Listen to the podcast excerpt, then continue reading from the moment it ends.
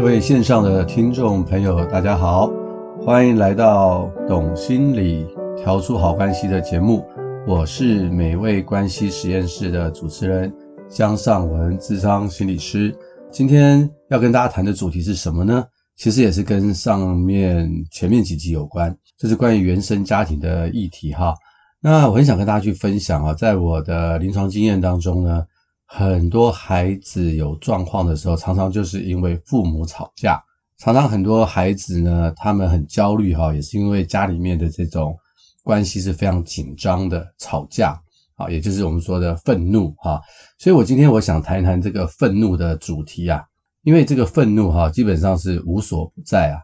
小的是在家庭中的争吵，我不晓得大家会不会开车，有时候你在开车的时候啊，要是有人啊突然冲到你的前面啊，造造成这个差点出车祸的话，然后他又不会下来嘛，啊，因为没有碰到车嘛，他就跑掉了，你会不会觉得神奇呢？那最近呢，有一些新闻，大家有没有发现，有些这个超商店员啊，啊，为了要跟一些顾客哈说你要戴口罩哦，结果呢，居然讲了这样的话之后呢，居然被这个顾客殴打，然后甚至呢，造成了很大的伤害哦。所以就觉得很奇怪哈，这个现在的人呢，好像很难去控制自己的脾气哈，或者是哈，大家在上班的话，你也会发现有有一些事情，就是你的老板呢，今天可能心情不太好，因为一些小事情呢，就会骂你啊。那他不是小骂哦，是很大的骂，而且呢是充满许多的情绪的骂啊。所以很多时候我们也会被人家骂。然后呢，像我有两个小朋友啊，他们常常会吵架，有时候啦。平常相安无事啊，但有时候还是会吵架。他们最常常会说什么“不公平，不公平”，你为什么可以有，为什么不能有啊？就就生气，就吵架了。所以不公平也 也常常会造成一些一些愤怒哈，吵架。所以我想呢，就趁呃这几集谈原生家庭的时候，我们来谈一谈家庭里面的这个吵架，好，或者是这个愤怒，或者是说我们怎么样去处理。当我们生气的时候，我们该怎么办？首先呢，我们可能要先。认识一下什么是这个所谓的愤怒哈，呃，先了解一下愤怒的时候啊，我们的身体会有什么样的反应哈？我们要去理解哈，人为什么会生气哈？生气其实是一个非常原始的一个本能啊，也就是说哈，当人呢受到外界压力，或者是外界一些让你不高兴、挫折的事情的时候啊，我们的下视丘啊会释放一些这个荷尔蒙啊，这荷尔蒙啊会随着血液啊去刺激我们的肾脏。分泌这个所谓的肾上腺素跟这个皮质醇啊，也就是一般我们俗称的这个压力荷尔蒙。那这压力荷尔蒙呢，一分泌的时候啊，我们呢血压会升高，心跳会加快，我们的肌肉的力量突然会变得很大，啊，就准备要进行这个战斗的反应。那这是我们很原始的本能啊。所以当人生气的时候，我们的其实我们的生理是会有反应的哦。这个身体的反应就是准备要去。战斗，它是一个原始的本能啊，所以你就知道说，有时候我们生气的时候，你会发现说，诶，不止我只是呃这个心理上的生气，我的身体也会有反应哦。这身体的反应其实有时候还还很大，所以有些人会怎么样？不断的生气，不断的生气，到后来就怎么样？真的气死了。有没有听过这样的状况？好，比如说有些人血压很高，对不对？假如你惹他生气的话，他的血压就会飙高。他可能就会脑中风了。那在这个《三国演义》里面，一个很有名的例子啊，就是周瑜怎么样？他可以，你可以说周瑜嫉妒诸葛亮啊，他最后还是赢不了诸葛亮啊，他就气死了，不是吗？所以生气哈，不是单纯生气而已，它会影响我们的身体。我们的身体哈，血压会升高哦，心跳会加快哦，会有很多的生理的反应哦。那你们知道吗？假如你在啊、开车的时候啊，这个有研究的，你开车的时候。假如你在一个一个非常嘈杂的环境，外面的人呢一直不断的按喇叭，好，或者是你车子里面的小孩子又很吵，好，一个非常嘈杂的环境，你知道我们的肾上腺素就会分泌了。那这种分泌的结果呢，会持续四十分钟之久。也就是说，人在那种状态之下，哈，他会处在一种好像要战斗，可是又不能战斗的一种很烦躁的状态。其实呢，它就是一种愤怒，只是你可能没有发泄出来，你也没有真正的去表现出来，但是你身体会有反应，身体的这个肾上腺素正在分泌。好，所以你会焦躁不安。我不晓得大家有没有这种感觉哈？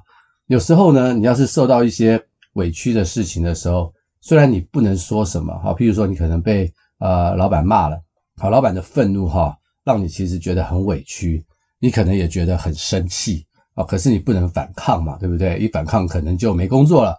可是呢，你回头以后，你不止难过哈，你会觉得你整个人的身体哈，心跳会加快，好像想要做什么事情，但却又不能做的感觉，会觉得有一些这种焦躁不安的感觉哦。所以呢，很多人呢，他们在怎么，他们怎么又怎么样去处理这样的愤怒呢？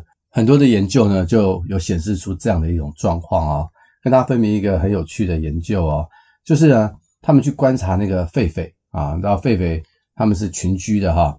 假如当中啊有一只公的狒狒去欺负另外一只公的狒狒，两个打架了，就打输的那一只就跑掉了嘛，然后就很很生气，对不对？他就会去欺负啊比他弱小的公的狒狒，被欺负的那个公狒狒，他又不能再去欺负别人，他就会去干嘛？他就会去欺负母的狒狒。那母的狒狒被欺负以后呢，会去干嘛？他就会去欺负小的狒狒。好，这一切的这个田野观察，从我刚刚说的，从第一只到最后的那只小狒狒，哈，中间只只有经过了十五秒钟，就发生了这一连串的事情。所以你知道吗？人的愤怒，哈，其实好像是需要去去发泄，啊，要不然就会觉得很不舒服。所以这个常常就常听说，就是有些爸爸啊，在公司里被主管骂了，啊，这个愤怒不能发泄，回家就发泄在。太太跟小孩的身上，所以我以前就有些个案哦，他们其实爸爸的那个脾气不太好，有时候呢从公司回来呢，就会对孩子发脾气，所以他们就很紧张哦。他们看到爸爸回来要察言观色，只要看到这个爸爸今天脸色不太好看啊，最好都不要说话，最好乖乖的，然后吃完饭赶快躲进自己的房间啊，免得呢等下被这个爸爸骂啊，所以。你就知道说，其实人哦不太会处理自己愤怒的时候啊，其实旁边的人真的会遭殃，不止呢自己遭殃，旁边的人也会遭殃啊。所以愤怒的时候，我们的身体会有很多的一些状况。大家不晓得有没有听过 A 型人格跟所谓的 B 型人格？这个是一个医生啊，他们叫做费德利曼跟罗森曼啊，很有名的心脏科的医生哈。他们在对他们的病人在做研究的时候。他们把他们的病人呢分为 A 型人格跟 B 型人格哈。那 A 型人格他们的状况是怎么样呢？他们会常常觉得很急啊，他们当然也很积极，他们也比较具有竞争、好胜心啊，他们的对的对他人的这种攻击跟嫉妒心也比较强，这叫 A 型人格。那反之呢，B 型人格就是跟这些 A 型人格的人相反啊，速度比较慢啊，比较悠游自在啊，诸如此类。他们呢发现 A 型人格的患者啊，患有这个心脏病的数量哈，是比 B 型人格的高出了三倍以上。为什么会是这样子呢？因为 A 型人格有很多的情绪，而其中呢最重要的情绪就是仇恨跟愤怒。因为这个仇恨跟愤怒哈，会让他们的身体啊长期处在这个所谓的压力荷尔蒙的高度的分泌当中。所以他们就常常心跳会很快啊，就造成了他们心脏很大的负担。所以大家不要小看生气哦，生气常常生气的人呢，他会成为一个惯性，因为我们的身体会记忆哦。你一旦很容易生气的话，你一旦很容易因为一些小事情生气的话，我们的身体的大脑会记忆，所以以后呢，就碰到这些小事情，你就会容易生气。难怪你常常会看到有一些人会说：“哎，奇怪，这个人好奇怪，好喜欢生气。”一个小事情他就生气，其实他不是好喜欢生气，他已经很习惯生气了，他已经生气上瘾了，所以他这个是会成为习惯的哦。所以大家很小心，常常生气的人哦，其实呢，得到中风啊、高血压啊、心脏病的机会是大的非常的多。所以呢，我们要去理解生气呢，我们应该要怎么去去处理呢？哈，呃，有一派的说法就是说，诶，我们任何的情绪应该要发泄出来。好，我们要发泄出来，然后我们才不会生病。呃，这样的说法呢，在我们心理学上来看的话，的确是如此啊。不过我要强调，那个情绪指的不是生气，啊，应该是指的说我有任何的难过啦、悲伤啦、啊生气啦，我要用一些好的方式去表达出来，好，而不是用愤怒的方式去表达出来。我刚刚已经提过了，假如你用愤怒的方式去表达出来的话，其实身体受到影响，而且呢，会它会成为一个惯性，好，它会成为一个惯性。那在我的这个临床经验里面，我可以跟大家去分享哪一些人呢，很容易或者是很喜欢生气。好，有一种人呢，就是他是属于这种所谓的自恋型人格。这个自恋型人格哈，是一个心理学上的一个名称哈。呃，它比较复杂一点，我们不在这里多做解释啊。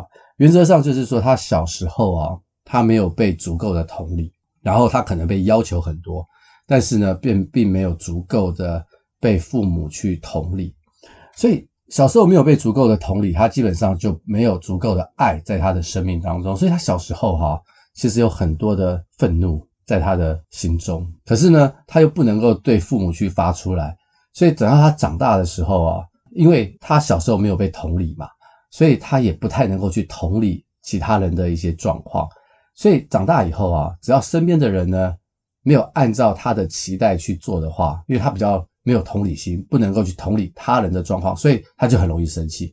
所以这种自恋型人格的人呢，就非常的容易生气哦。我以前有一个朋友哈，他就是属于这样的一个状况啊，你很难想象啊，他在去吃这个麦当劳排队的时候啊，他前面排两个人呢，他就会很不耐烦，他心里就在想说，为什么我前面有两个人挡着我？我跟他讲说，诶，我们在排队，他就很不耐烦，就可以发现他的那个脾气哈，就快要上来了。然后呢，要是前面的店员啊，呃，结账比较慢啊。或者是啊，前面的人呢，点的东西比较多的话，他就会开始要暴躁。当然，你可以想象，这种人要是对于别人插队的话，他一定是非常的暴怒的，所以他就很容易生气哈。然后呢，基本上他是非常的优秀啊，他是一个大学的教授，可是他非常的容易的生气。你很难想象到底他发生了一些什么样的事情。去了解他的童年，就知道说他的父母呢是非常的高要求，以前考试呢。只要没有考到一百分，少一分就是打一下。所以他每次他跟我讲，他回家的时候啊，他的第一件事情就是赶快把考卷拿出来给父母看。那我说，要是你没有考到一百，他说没关系，那就被打。他说他赶快被打，打完以后他的焦虑度才能够被下降。我说你的父母从来不会关心你，假如你考试很努力没考到一百分，还是会责备你吗？对，他说他们不管我的状况，他们只要求我考一百分。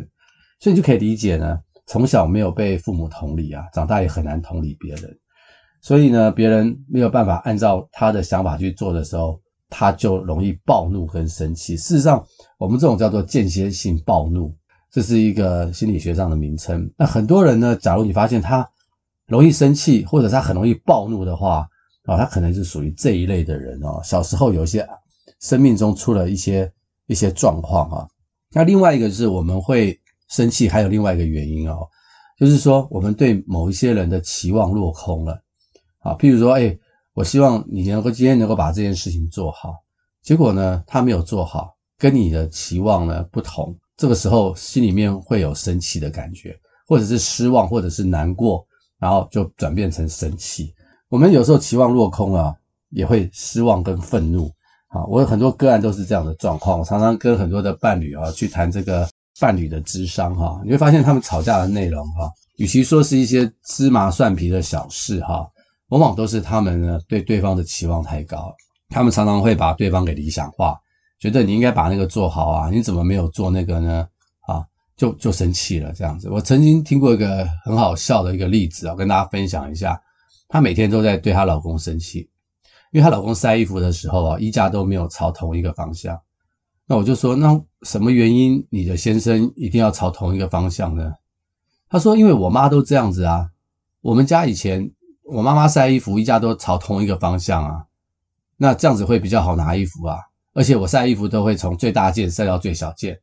那我说，这个是你原生家庭的一个期望嘛？他说对。那我就问他的先生说，那你们你妈妈怎么晒衣服？他说我妈妈晒衣服就是把衣服晒上去就好啦。根本不会要求同一个方向，也不会要求衣服要从大到小去做排列。我就说，基本上你们这个是你们原生家庭的一个差异啊。那你们其实要去协调一个双方都能够接受的期望。他的太太说：“诶，我以为大家都这样。”他说：“我以为每个家庭都这样。”我说：“不是啊，你看到你先生的家庭并不是这样。所以从那一刻起哈，他才开始调整哦，他对他先生晒衣服的期望很有趣哈。他的期望一调整以后，他们再也没有为晒衣服这件事情去争吵去吵架。所以哈，很多时候我们对对方的期望太高或太低哦，其实是会有很大的差别哦。像我自己就有亲身的经历嘛哈，我呢也是对我孩子的功课要求是很高，我平常也很爱他，对他功课要求也是很高哈。我希望他能够考到这个九十五分以上。结果呢，他有几次哈就没有考到九十五分，然后我就其实蛮难过，也生气了。坦白说哈，是个心理师，我也是凡人嘛哈。后来我就想一想说，哎，我干嘛对他生气呢？其实他也很努力啊，不是吗？还有这个九十五分的期望不是我自己定的吗？假如我把它定成九十分的话，他今天考了九十四分，我不是会觉得很开心吗？后来我就开始去调整我自己的期望啊，一方面是我觉得我要看到看到的是他在功课上的努力。而不是去定一个分数，当然分数也不能太夸张。对，所以我觉得我当我期望改变的时候呢，诶，我很多时候我的气哈就消了，好，我们就消了，也就不会那么生气了。所以期待的改变哈，其实会导致我们的情绪的改变哦。大家可以去试试看，是不是我对身边的人的期待太高了，所以导致我常常生气。那我生气的时候，别人也不好受。那另外一个研究哈，就是。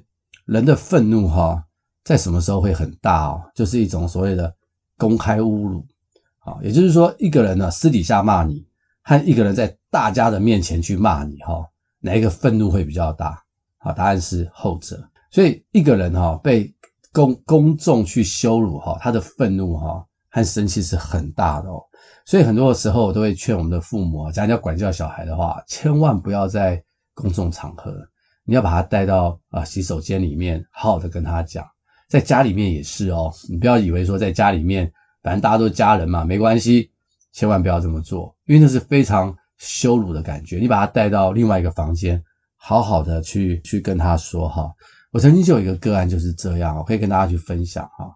他小时候啊，那个时候我们叫母姐会嘛哈，就是妈妈啊会来参加这个家长的座谈会哈。结果呢，他说。所有的家长啊，都在分享的时候都说自己的孩子很棒。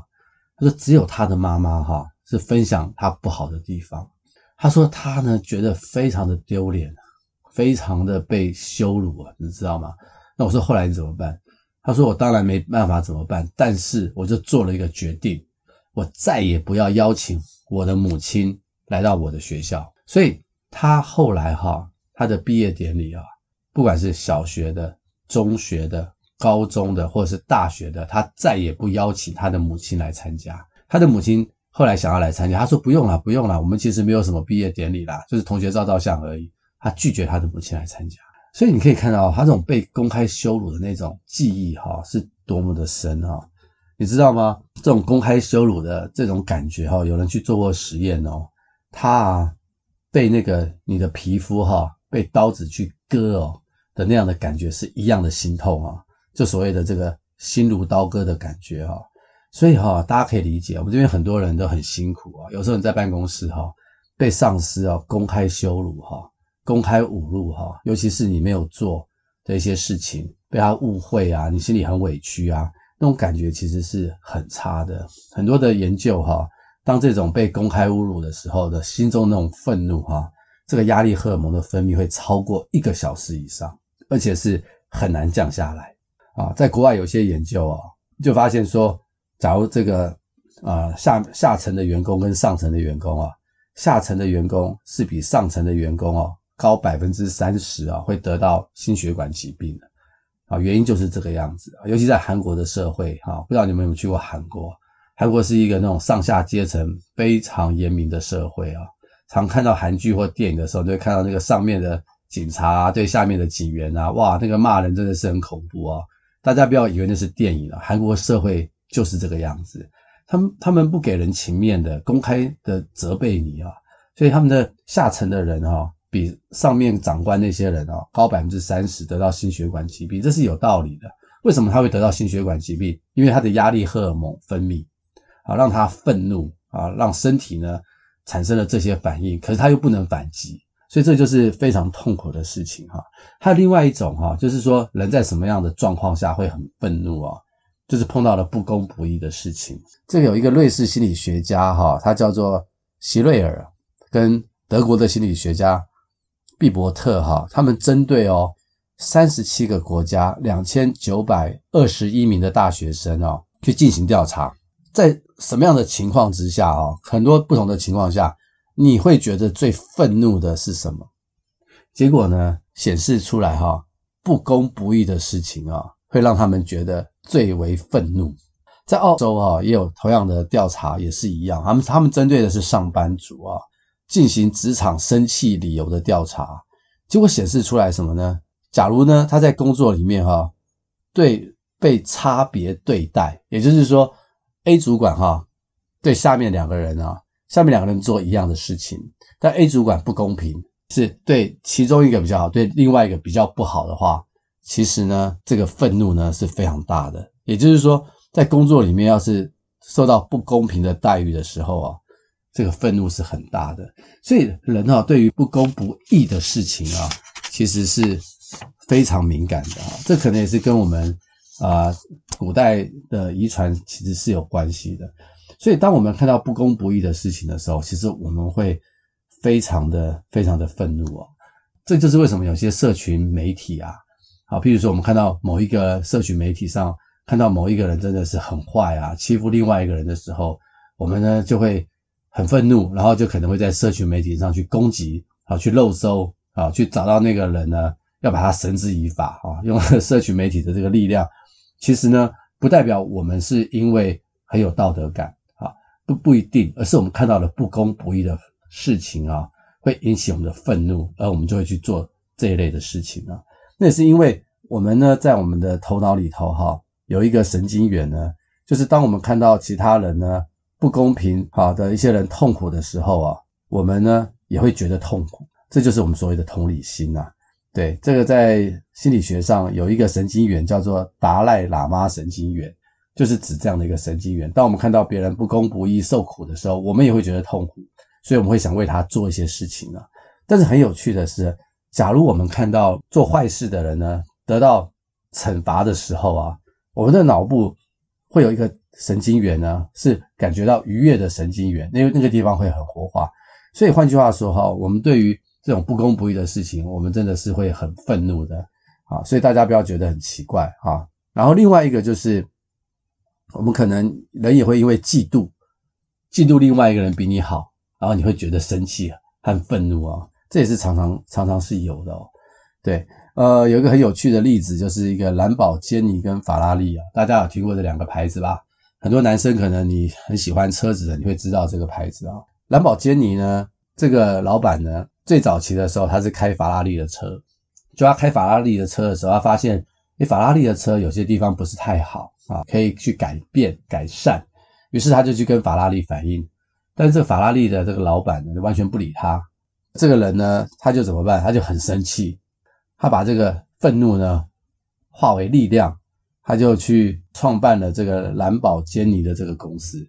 好，所以在全世界呢，兰兰博基尼跟法拉利的跑车都是很有名的。你可以说这是他把愤怒哈，把它升华成正向的力量。所以我最后讲这个例子哈，也是让大家去理解，就是说。我们有时候愤怒哈，你真的去发泄你的愤怒，可可能我们要去思考，我们发泄我们的愤怒有用吗？还是我只是发泄完以后，然后我的身体也不舒服，对方也不舒服？那我们是不是能够把愤怒呢化成一种正向的力量，去做一些该做的事情呢？这个大家可以去思考一下。那另外一个，在我的临床经验里面啊，有两类人哦，他们也可能容易发脾气哦。就是他们有这个生病的时候，他们的身心呢出了一些状况的时候，譬如说忧郁症。好，大家不要以为忧郁症的人是不会生气，并不是，忧郁症的人也会生气的。啊，所以忧郁症的人有时候他们的情绪不稳定，他们会生气啊。尤其是这个所谓的青少年的忧郁啊，大家要注意哦。青少年的忧郁啊，有个典型的症状就是容易生气。很多父母啊会以为说啊，那是因为青少年的叛逆啊，所以他容易生气，其实不一定哦。他可能是青少年的忧郁症哦，所以这个父母你要注意一下，不要把他的生气当成是叛逆哦，可能还要观察一下他平常是不是开始嗜睡啦，开始无精打采啦，啊，开始注意力不集中啦，或吃不下啦，或吃很多啦，啊，或者是会开始不自觉的哭啦，然后再加上很容易生气，你要小心，这可能是青少年的忧郁症哦。那另外一个就是焦虑症，啊，焦虑症的人呢是容易易怒，很容易生气，啊，那焦虑症当然跟压力是有关的嘛，啊，所以焦虑的人也容易生气。比较急啊，比较像那种 A 型人格，他们也容易生气，所以焦虑症或焦虑的人哈，或 A 型人格的人呢，他们也是比较容易去生气哈。所以以上呢都是讲到一些愤怒的背后的一些原因啊。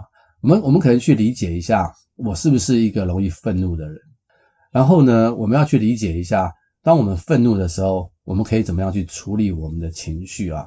愤怒的时候，怎么样去处理我们的情绪？我们下一集会再跟大家去分享多一点。好，最后我要讲一下哈，这个当人愤怒的时候啊，我们没有处理好的时候，我们其实会受到很多的伤害。我刚刚一直在讲，身体会受到伤害。此外呢，人际关系也会受到很大的影响哦。你要理解哈，你看到说很多人呢，他们在看到你生气的时候，他其实他可能也生气，可他可能呢修养比较好。他并不会哦，去跟你去斤斤计较。可是人其实很敏感的，看到对方生气的时候，其实心里面的那个脑部哦，其实也开始要准备攻击了。那他之所以没有去攻击你呢，是因为所谓我们所谓的修养好，或者是他的脑部哈，透过了他的前额叶去压抑他的所谓的边缘系统。这个下一次我们会再多说一点。其实这是很费力的，这是非常费力的一件事情，所以其实是感觉很差的。因此呢，常常生气的人呢。旁边的人呢，不会想跟他相处的，他会破坏很多的人际关系。所以呢，生气不只是伤害自己，也是伤害别人。所以我们下一集哈，就会跟大家去分享，我们怎么样去化解我们的怒气，我们怎么样，当我们想生气的时候，我们可以怎么样去处理，或者是我们在平常可以做哪些事情呢？去消化我们的怒气，或者是我们怎么样可以去辨识我们的怒气，然后我们可以用其他的方式呢，去表达出来。好，希望今天这集节目呢，可以协助大家去了解到底什么是愤怒和愤怒的原因。假如我们在家里面常常生气的话，啊，希望我们开始呢不要生那么多的气，因为这是会伤害很多家庭的关系的，也会伤害自己人际的关系，在职场上呢也会破坏很多与同事的关系。好，那我们今天的节目就到这边啊结束啊，也祝福大家有一个很棒的一天。啊，那也希望你能够啊、呃，有任何的问题你都可以留言，也欢迎您订阅跟分享。那我们下一次空中见，谢谢大家。